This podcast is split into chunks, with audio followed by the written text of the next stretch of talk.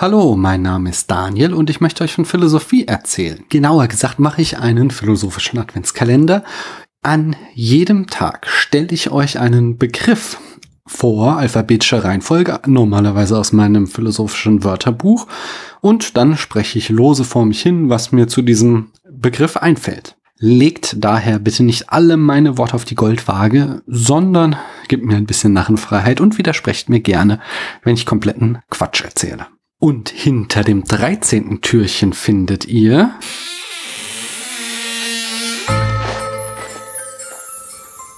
Meme. Heute gucke ich mal nicht in mein Philosophie-Lexikon, deswegen eben die komische Einführung, sondern in ein anderes Buch, und zwar in Das egoistische Gen von Richard Dawkins. In seinem Buch Das egoistische Gen stellt Richard Dawkins die Theorie auf, dass wir Menschen, genau wie alle Lebewesen, nur große, komplexe Maschinen sind, deren einziger Zweck es ist, den Fortbestand von sich selbst replizierenden Molekülen zu sichern. Nach Dawkins haben diese Moleküle evolutionär den Status erreicht, sich selbst replizieren zu können und dann immer komplexere Mechanismen entwickelt, um diese Replizierung zu sichern. Das sind natürlich die Gene. Dawkins dreht also quasi das Machtverhältnis um. Nicht mehr wir Menschen mit unserem Bewusstsein oder Lebewesen mit ihren Willen haben den Wunsch, sich fortzupflanzen und ihr Erbe weiterzugeben, sondern sie sind nur äh, Sklaven ihrer Gene quasi. Woher diese Gene den Willen haben, sich fortzupflanzen, sagt Dawkins übrigens nicht.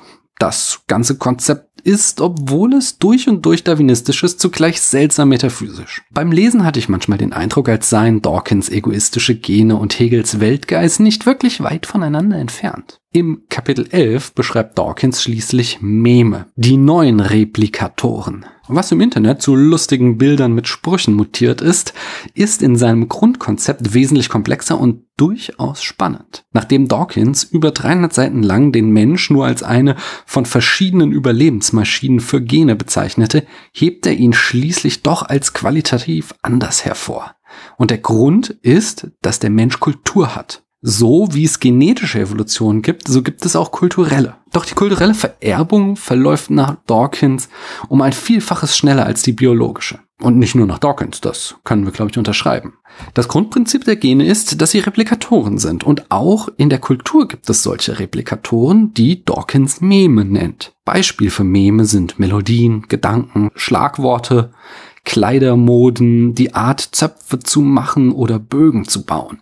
Meme verbreiten sich im Mempool, indem sie von Gehirn zu Gehirn springen. Der vermittelnde Prozess ist im weitesten Sinne Imitation. Dawkins bezeichnet Meme als lebendige Strukturen und zwar nicht im übertragenen, sondern im buchstäblichen Sinne. Das Mem Leben nach dem Tod existiert in einer bestimmten Struktur im Nervensystem von Menschen überall auf der Welt. Es hat nach Dawkins das ewige Leben erreicht was ziemlich lustig ist und ziemlich cool. Also Dawkins ist ja auch radikaler Atheist, aber das Mem-Leben nach dem Tod, das wird auf jeden Fall weiterleben. Ich weiß nicht, wie es euch geht, aber ich finde den Gedanken, oder besser das Mem, unglaublich spannend, dass es so etwas wie Meme gibt, die sich fortpflanzen, genauso wie es die Gene tun. Und ich finde es auf alle Fälle eine Überlegung wert. Ich unterschreibe nicht alles, was Dawkins sagt, aber da steckt so ein Gedanke drin, der unheimlich frisch ist und auch sehr fruchtbar und der sich in viele philosophische Konzepte eingliedern lässt, finde ich. Das wollte ich euch heute einfach mal mit auf den Weg geben. Ich hoffe, das hat euch gefallen. Falls ja, dann tragt doch das Meme dieses Podcasts weiter,